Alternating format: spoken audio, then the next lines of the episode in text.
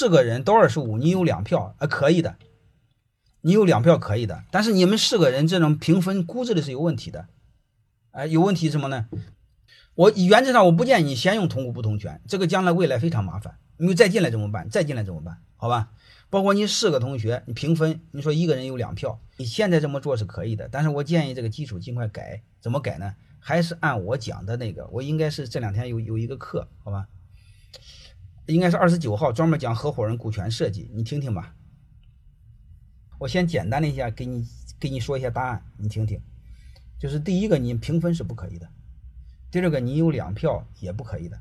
你有两票，别人合在一起，你你也很被动，好吧？所以我个人更建议呢，你在这个基础上尽可能还是要调，调成你还是一股独大。啊，至于怎么大，大到什么程度，下一步再说，好吧？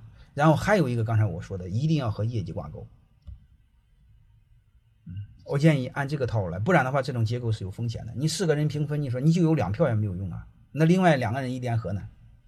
呃，大概就这个意思，好吧？这个我就聊到这儿。